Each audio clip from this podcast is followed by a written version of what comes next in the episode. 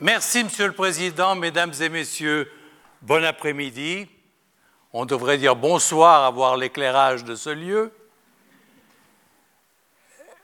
Je vous parle après être né il y a longtemps dans la plus petite commune de Suisse, dans le plus beau canton suisse, à 1230 mètres d'altitude, et j'ai suivi l'école, je ne le souhaite à personne, chez mon père et chez ma mère. Et les phrases qui régnaient à l'époque sont du type de celles que je vais répéter ici. Si tu travailles bien à l'école, tu deviendras quelqu'un.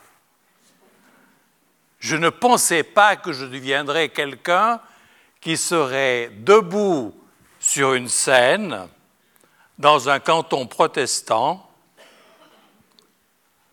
pour parler de ce sujet de la performance. Et la performance, je l'ai apprise à diverses étapes de mon existence, mais une qui m'a marqué, cela me permet de remercier notre président, c'est que j'ai passé les examens de ma première licence le même jour que lui et la même licence. Sa note était nettement supérieure. Je ne dis pas laquelle parce que la notation se faisait en latin et sa modestie serait émoustillée la mienne, me rappellerait que tout a un début et beaucoup de choses ont une fin. Tyrannie de la performance, pourquoi? Je sais que ce n'est pas le lieu dans lequel il convient de procéder à des aveux ou de raconter sa vie, mais qui d'entre vous n'a pas connu ces 30 à 40 dernières années au cours desquels, de manière massive, je dis bien massive, euh, l'obligation de performance a traversé nos existences. Cette injonction d'efficacité est devenue, j'ose le terme, une tyrannie. Vous savez, je suis ici, debout, cherchant des papiers, mais j'ai le visage de deux ergothérapeutes des HUG de Genève que j'ai rencontrés vendredi et qui préparent une communication pour un congrès savant et médical c'est toujours savant et c'est toujours médical à Bruxelles, sur la prolifération des malades issus des entreprises genevoises. J'ai à l'esprit, pour venir plus près, au CHUV, une étude à laquelle j'ai été mêlé, pas comme patient, mais comme euh, chercheur, sur euh, le thème final, c'était Fou pauvre et pauvre fou, où les épuisés du travail viennent déranger nos amis psychiatres surchargés par cette nouvelle clientèle. Et j'arrête là. Il y a deux ans, dans cette salle, le GRAP, que vous connaissez peut-être, un groupement euh, d'aide à des situations psychiatriques particulières, tenait son congrès et les personnes participantes, on dit usagers aussi, venaient dire combien leur vie de travail les avait conduits à une situation douloureuse. Ce n'est pas le destin majoritaire des personnes, ce n'est sans doute pas le vôtre, ce n'est pas vraiment le mien, Néanmoins, nous sommes placés face à des défis qui méritent une conversation de quelques dizaines de minutes un lundi après-midi du, du, mois de mars 2012, un peu frisquet par ailleurs.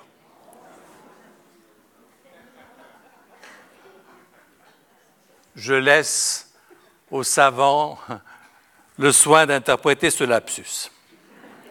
Disons que c'est un cri d'espérance. Bien.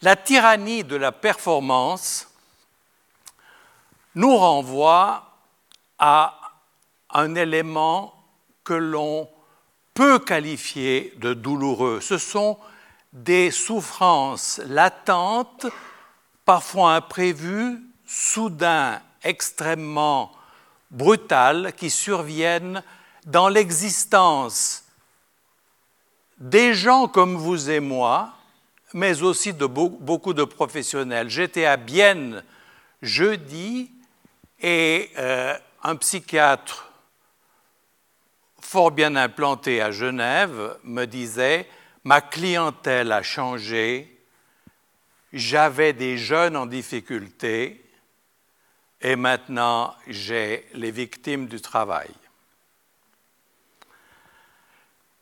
Cette situation est brutale, c'est la raison pour laquelle je l'illustre de cette hache qui euh, essaye de dire bonjour au cristal. Les quelques images de sculptures que je présente ici sont réalisées par une dame qui s'appelle Marie-Chantal Collot. Pour la police et les impôts, elle porte le même nom que moi. Tyrannie de la performance nous renvoie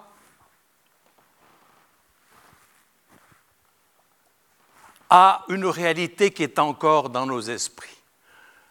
Il y a 30 ans, on nous disait, et tout le monde disait, il faut se mobiliser, et la phrase qui aujourd'hui a perdu son sens, pour battre les Japonais. Il y avait une présence du Japon très importante dans nos vies quotidiennes. Cette présence du défi, du progrès technologique, mais aussi du, du, progrès économique, et puis un autre défi qui se trouvait plutôt dans les intimités, à savoir quand maman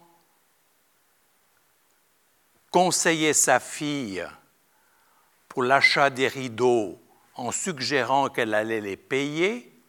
On appelle ça le transfert entre les générations. On allait chez Manor, je t'accompagne. Mais lorsque papa voulait transmettre quelques sous discrètement, il disait, pour la voiture, je te donne un coup de main, mais tu n'achètes pas une japonaise nous avons dû relever ce défi, ce défi très important, dans un, moment où en même temps, à la même période, s'amorçait la fragilisation des acquis sociaux. Concrètement, si vous observez, en tout cas tous mes amis savants qui ont travaillé dans ce domaine, je parle de la Suisse, tous ces gens ont vu apparaître la réduction des prestations sociales il y a déjà 25-30 ans, ce qui ne veut pas dire que des progrès euh, n'ont pas été réalisés. Il y avait ce double mouvement, y compris du reflux. Rappelez-vous, puisque quelques-uns d'entre vous n'ont plus 20 ans, Rappelez-vous le ministre René Lenoir, ministre de plusieurs présidents d'ailleurs, qui avait publié cet ouvrage Les exclus. Dans nos cantons, dans nos communes, il n'y avait plus personne dans les offices du travail. Il n'y avait pas de chômage. Et les pauvres, il n'y avait pas de cours, personne ne parlait de la pauvreté. Ceux qui tentaient d'évoquer la notion de pauvreté passaient pour des gens étranges. On parlait de... Il reste quelques cas. Et dans les écoles spécialisées dans, dans les domaines sociaux, il n'y avait pas de cours sur exclusion. Le mot n'était pas connu, pas de cours sur la pauvreté. On croyait que c'était terminé. Et nous avons vu apparaître, là je parle de la lame de fond, l'injonction de faire mieux que les Japonais et en même temps une réduction des prestations sociales qui s'est amorcée et qui conduit à celle que nous connaissons aujourd'hui. Choisissez bien votre handicap avant de vous annoncer à l'assurance invalidité. En tout cas, à partir de ce mois. Bien. Alors, dans cette situation, cet idéal qui s'installait tous sur la face nord nous a pénétré, en tout cas ma génération euh, et celle de plusieurs d'entre vous. Il fallait être des battants. Et quand on est montagnard, etc., euh, quand on est dans la foulée de la démocratisation des études, une conquête euh, que, nous avons beaucoup vécue ici, dans ce pays, pardonnez-moi, eh bien pour cela, ce cheminement a été présenté comme le cheminement normal et nous a imprégnés. Pendant ce temps, on a assisté de manière imperceptible souvent à un détournement du vocabulaire. Un certain nombre de mots se sont installés dans nos bouches quotidiennes. J'ai appelé ça la mort des mots. Il faut bien mettre un peu de pommade et faire un peu de cinéma, parce que sinon, à deux heures et demie, la sieste vient entrer en concurrence avec mes propos dans la mesure où il reste mou. Mais écoutez, responsabilisez, vous avez dégusté cette injonction, se responsabiliser. Or, je ne vais pas chercher mes références outre-Rhin, pourquoi pas, ni euh, au-delà de la Franche-Comté, mais à Lausanne, dans une faculté dont M. Duru a été le doyen, une dame mettait en évidence une chose relativement élémentaire, les travailleurs de ce pays souffrent de surresponsabilisation. Et on, on nous responsabilise tellement qu'on s'auto-épuise dans l'activité. Et cette responsabilité, elle, allait, elle, s'étayait dans des domaines, euh, j'allais dire, de la vie quotidienne. Hein. Je suis mécanicien au Locle. Je gagnais deux francs de l'heure. Si vous êtes jaloux, dites-le.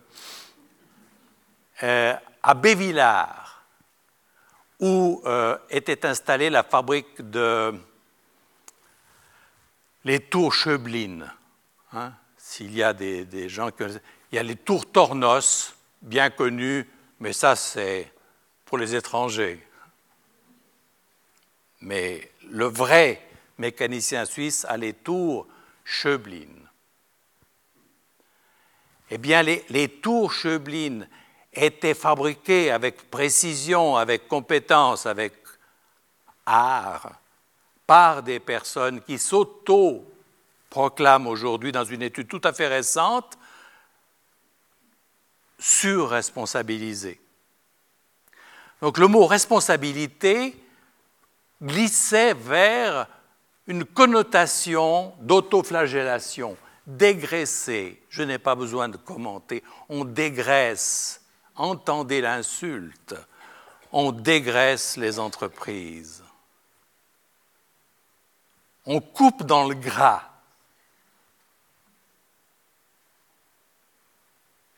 Vous êtes travailleur, vous êtes travailleuse, on coupe dans le gras.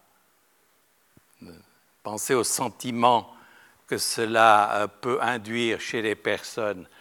Et, ceci entre dans la sphère des choses non dites, de ce dont on ne parle pas. Vous savez, il y a quelques petits secrets qui existent dans ce pays, comme par exemple le secret concernant les raisons pour lesquelles les dames ont eu la retraite à 62 ans. Hein, à part trois personnes qui rient, les autres, vous ne savez pas pourquoi. Elle l'avait à 65 ans quand ça a commencé, voter en fin 46 et début des sous, 40 balles par mois en 48. Euh, Elles avaient aussi les 65 ans.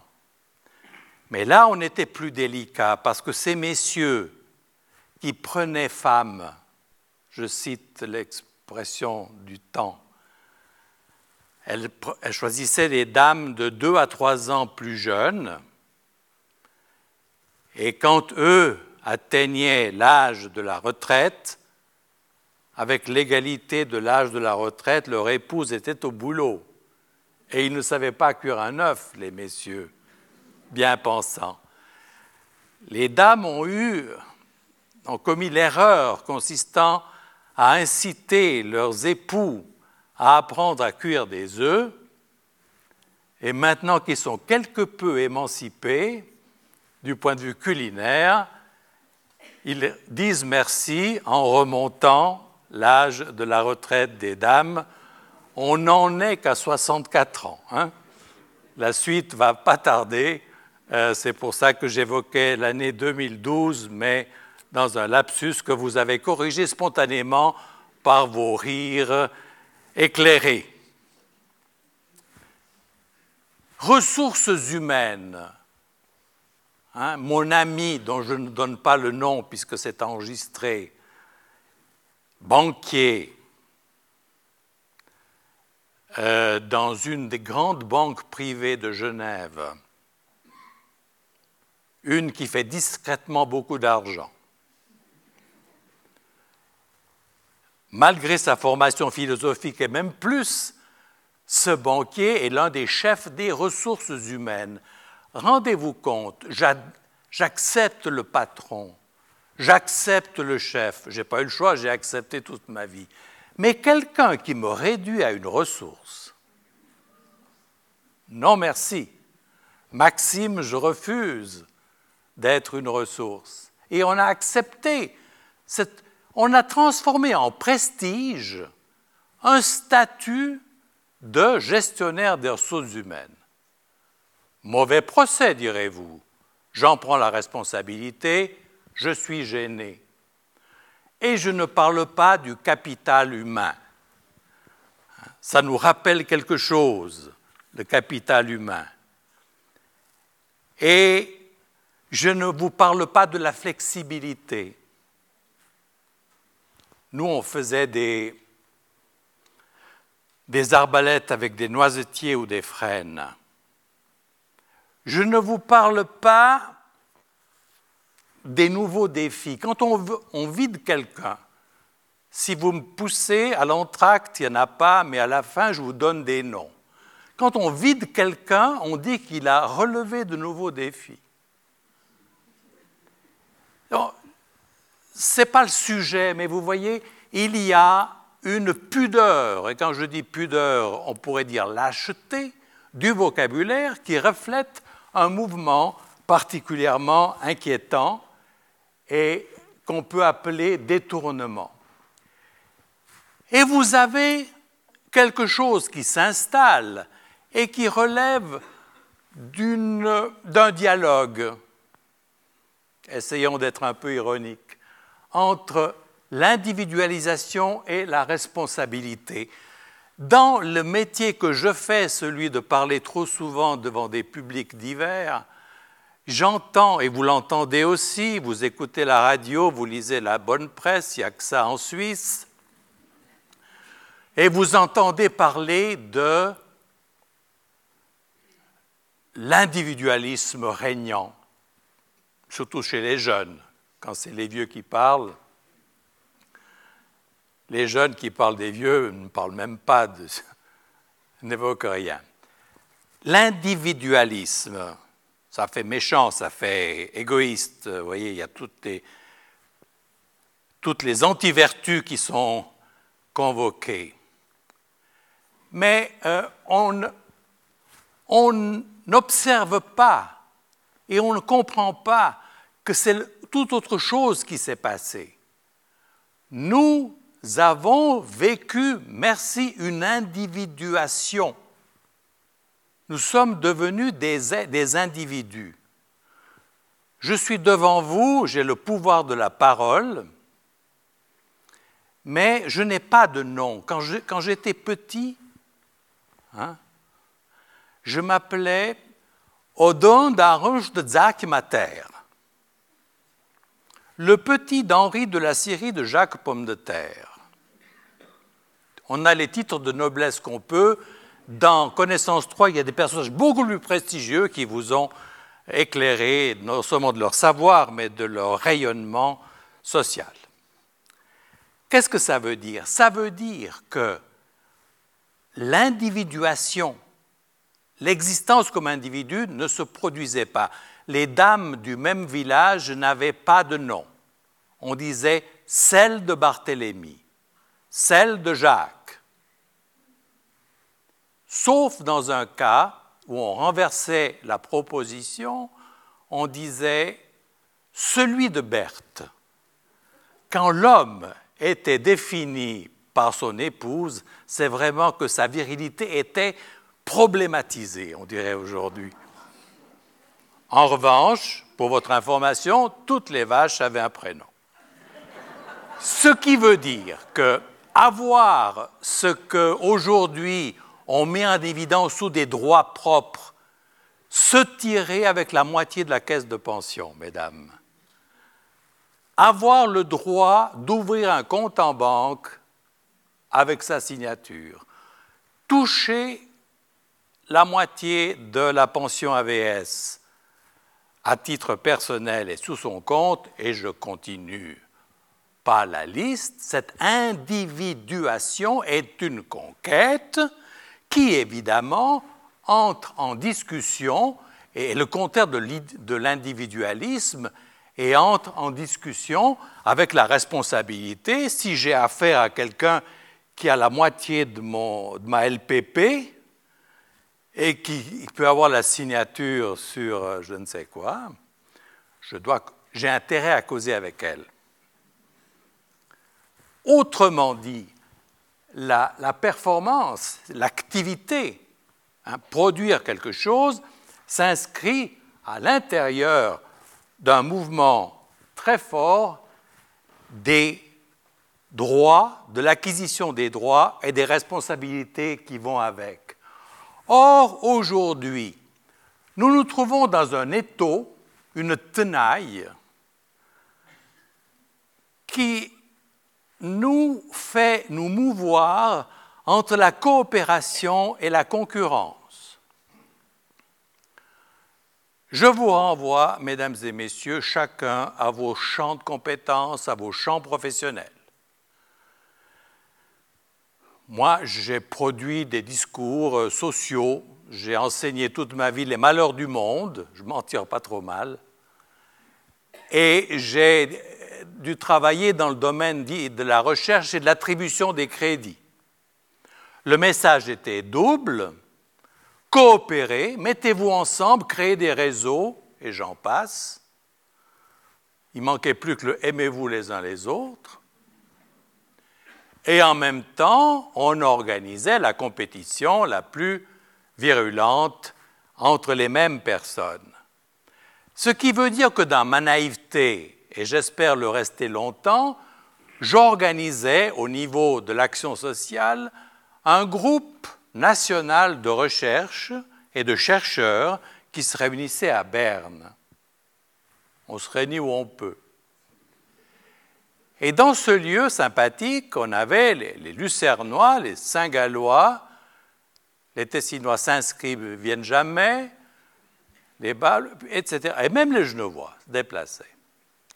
Eh bien, dans, ces lieux, il y avait du monde pendant quelque temps, mais le jour où on a mis en place le système coopération-concurrence par des législations fédérales que je ne répète pas ici, mais on les connaît, il y avait les mêmes gens, ils venaient aux séances, mais ils ne parlaient plus.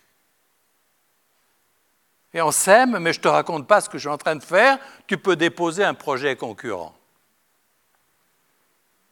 Et je me souviens la malheureuse ville de Winterthur qui voulait faire une politique de la vieillesse. C'est beau, Winterthur, politique de la vieillesse. Ils ont déjà le meilleur, la meilleure chirurgie cardiovasculaire. Hein. eh bien, à Winterthur, ils font un concours entre diverses organisations qui vont investir chacun 15 000 francs pour faire le projet. Au total, il y a 50 000 francs à prendre. Donc, il y a des avant-projets, mais il n'y a pas de projet, parce que les gens ne se parlent pas et font euh, dans la concurrence. Ceci s'est généralisé, cette tenaille institutionnelle avec euh, un certain nombre de mots mythiques comme le ranking, des choses, comme ça, euh, ont produit un système où, dans lequel j'ai été longtemps du côté de ceux qui distribuaient l'argent, donc là on est tranquille mais qui produit des larmes, qui produit le mensonge, qui produit la défiance, mais pas la coopération cordialo-professionnelle. Je, parle de mon secteur parce que, évidemment, c'est plus facile, mais nous avons, j'ai des amis un peu partout qui ont vu apparaître ce risque-là, mais il, s'agit d'un risque majeur dans lequel, dans lequel sont en jeu des attitudes, des comportements humains fondamentaux. La confiance, l'écoute, le partage, la volonté de dialoguer et même plus profondément l'amitié dans la découverte euh, de ce que l'on cherche et de ce que l'on veut euh, approfondir et promouvoir. La coopération est rendue difficile et pendant ce temps, on a vu apparaître des nouvelles populations. Hein, l'agent qualité. Maxime, dont je vous parlais tout à l'heure, le RH bancaire, prestigieux dans son milieu, hein, me disait, il disait en public, sinon je ne me permettrai pas de reproduire le propos, disait en public Les agents qualité et les évaluateurs, c'est la plaie des entreprises. Mon propos n'a aucun intérêt, mais celui du banquier, c'est très très important. L'évaluation par ces nouveaux clercs, elle a un certain nombre de limites, je reste poli, qui en particulier sacralisent la procédure. Ce qui est, ce qui est important, c'est la manière de faire, mais la chaise de Peggy, la beauté de la chaise que j'ai construite de mes mains, l'œuvre, l'opus, ça disparaît. La disqualification. Vous voyez, vous avez tous fait des choses euh, belles et importantes dans vos vies.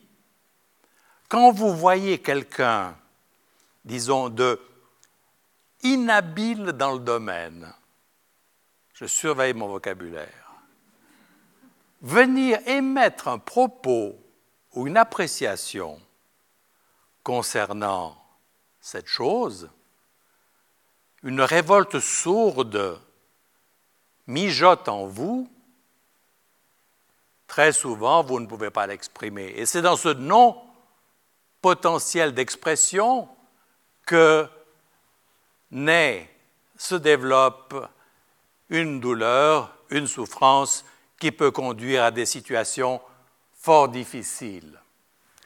Et ceci entraîne une certaine forme de disqualification. La disqualification pas brutale, pas la disqualification proclamée, assénée, euh, insultante, non, cette lente disqualification qui vous fait comprendre à demi-mot que quelque chose de plus haut que vous, d'en-dessus de vous, existerait que vous n'avez pas nécessairement besoin de comprendre, mais qui viendrait ainsi redonner une juste dimension à ce que vous tentez de faire, qui viendrait relativiser ce que vous avez cru avoir bien fait. J'en reste là, on s'est compris. Cette disqualification, elle se traduit après, évidemment, par les slogans perte d'estime de soi, euh, auto, euh, enfin, souffrance et le burn-out qui vous offre, qui vous offrait, parce qu'attention, l'AI veille, l'AI réfléchit, l'AI se restructure, euh, qui vous conduisait dans les situations d'abord pathologiques et ensuite de d'émargination qu'on connaît. Et là-dedans, à ce sujet, naît l'horrible chose qui est la négation du contenu. Euh, je suis un retraité luxueux. Hein. J'ai à peu près la même retraite qu'un pasteur de campagne vaudois. C'est copieux entre l'AVS et la LPP, on survit.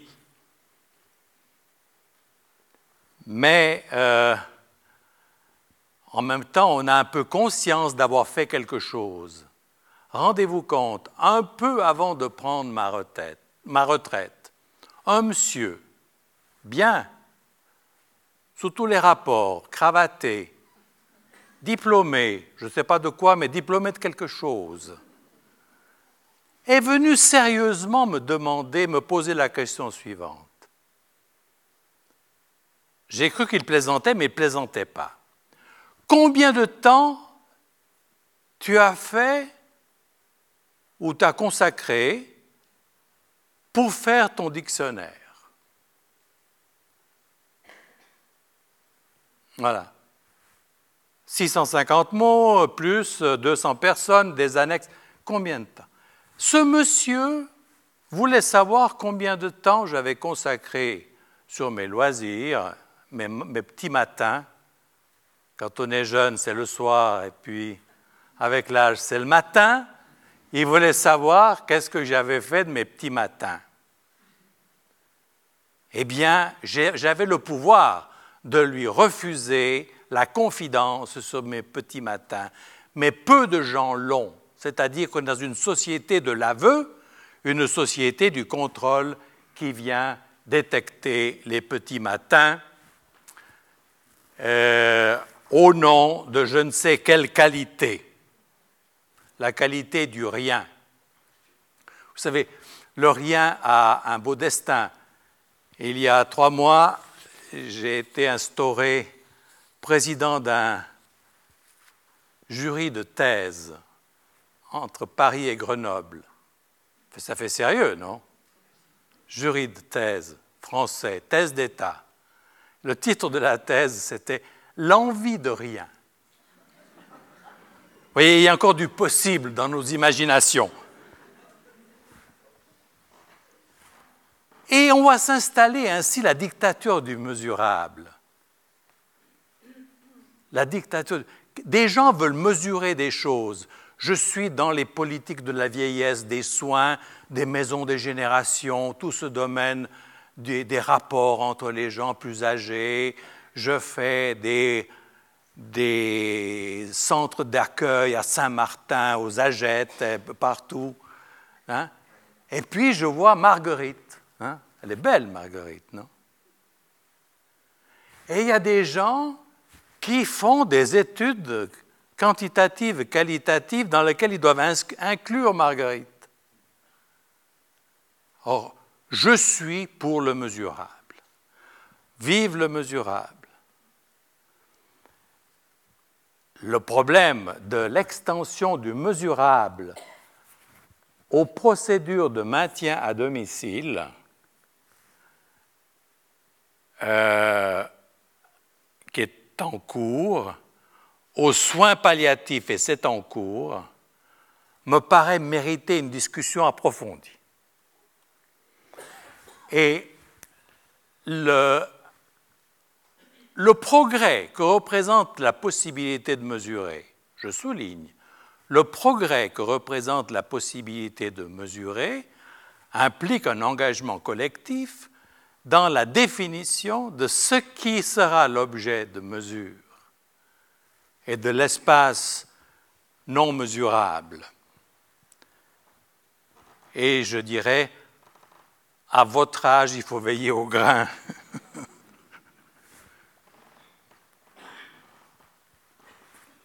Au bord du groupe fait partie des mots écrits pour réveiller le groupe, mais on s'est compris. Dans le même temps, nous assistons à une diminution relative des ressources. Je dis bien relative. Tous ceux qui ont enseigné ici savent que le nombre d'enseignants augmente mais euh, le nombre d'étudiants augmente encore plus. Mon père, très bien, se faisait jamais engueuler pour les résultats de ses, de écoliers hein, dans ce plus beau village. Il y avait trois ou quatre par année qui faisaient quelques études. Et les autres, ils étaient manœuvres ou euh, ils cultivaient les vaches ou les fraises. Mais aujourd'hui, si vous n'êtes pas au gymnase, vous avez des parents atterrés qui vous disent, vous savez, il a toujours aimé le bois. Hein? Cette espèce de résignation néo-écologique qui euh, vient égayer ou plutôt consoler les familles à un certain moment. vous avez donc des exigences nouvelles et la spirale, ça, euh, lisez la littérature et les analyses de, vos amis et confrères et autres médecins cantonaux, vont tous dans le même sens. Santé, euh, pauvreté deviennent des cousins euh, du quotidien, avec quelque chose de plus dynamique si j'ose dire, l'apparition des machines à exclure, parce que l'exclusion n'est pas naturelle, n'est pas euh, quelque chose de naturel, elle est réalisée par des instruments qui font ce travail.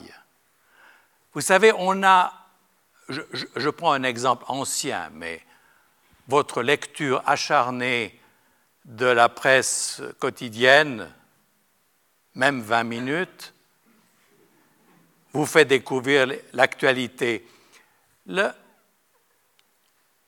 on a essayé euh, de réfléchir en profondeur sur euh, l'amélioration de la situation de la femme au niveau de l'AVS. Par exemple, voilà, rétablir un peu d'égalité, accorder des prestations euh, qui honorent le fait qu'elles aient euh, euh, soigner des parents, éduquer les enfants, vous connaissez les termes, euh, cette réalité-là. Mais on a mis tellement de temps pour réfléchir qu'on a mis en place des moratoires. Des moratoires. Ce moratoire apparaissait être une activité technique qu'il faut réfléchir avant de faire. Une personnalité vaudoise qui d'ailleurs est fort engagée dans Connaissance 3, cherchez, vous trouverez, et du haut de sa profession, écrivait ceci, euh, un chapitre, Les moratoires, fabrique de pauvreté féminine dans le canton de Vaud. Donc vous avez une machine politico-administrative qui a fabriqué un certain nombre de milliers de femmes pauvres euh, de par euh, cette mécanique. Les machines à exclure existent et elles sont nombreuses, importantes, mais le temps m'invite à me taire, ce qui est quelque chose que j'aurais dû commencer il y a quelques minutes déjà, apparaissent les formes de résistance. Baisser les bras, euh, et j'entre pas dans le moment sermon de la séance, euh, baisser les bras n'est pas ni une nécessité ni n'est souhaitable. N'oublions pas, mesdames et messieurs, que parmi vous, il y a une trentaine de centenaires, lesquels j'ai pas la liste, mais il y en a une bonne trentaine. Le temps à tirer jusque-là est long, parce que vous êtes trop jeune pour commencer à penser vers à la fin. Ce qui veut dire que la période dont je viens de passer, les phénomènes que je viens d'indiquer, sont des phénomènes qui sont déroulés sur moins de 30 ans. Il vous reste 25 ans à tirer, donc les transformations vont être fondamentales. La résistance s'impose contre cette espèce de culte de la performance qui est pathogène, qui est porteur d'exclusion, de désespoir, de conflit entre les générations, et j'en passe. Et je crois que euh, je me protège à la sortie, pas de ricanement. Hein. S'il vous plaît. Ce n'est pas un petit jeu sur un sujet vague pour lundi après-midi où on ne parle pas de choses fondamentales, sérieuses et étayées. Nous sommes face à des enjeux qui nous touchent, mais qui touchent beaucoup de monde. Il n'y a pas de fatalisme. Hein. Ce n'est pas le moment de rappeler euh, tout ce qu'a réussi à faire la résistance ou les résistances. Mais c'est un, un, problème de vigilance ordinaire par rapport à ce qui vaudrait mieux qu'il devienne un souvenir regrettable d'une période agitée dans laquelle le culte de la performance et la tyrannie du mesurable avaient pris le haut du pavé et avaient envahi euh, la vie quotidienne des femmes et des hommes. Et la résistance a commencé, que ce soit à la banque ou ailleurs, un peu partout, euh, l'image de vide qui s'installe montre que la balle est dans, notre camp. Je crois que les 30 ans qui vous attendent euh, méritent que nous dépassions ce sera ma dernière ligne, dépasser cette tentation que vous n'avez pas, mais que beaucoup de gens ont. De notre temps, on a bien dû retrousser les manches et courber les chines. Ne disons pas ça à la génération, aux deux générations qui montent. Nous avons engrangé des succès. Votre longue vie est le fruit de nos succès. Notre opulence est le fruit de nos succès, que le prix à payer ne soit pas trop lourd et qu'il ne soit pas trop une charge pour nos descendants. Et merci d'avoir subi, supporté et surtout merci pour ce que vous ferez pour cette catégorie de population nombreuse qui vous attend. Si ce n'est pas ici, c'est à la sortie. Merci.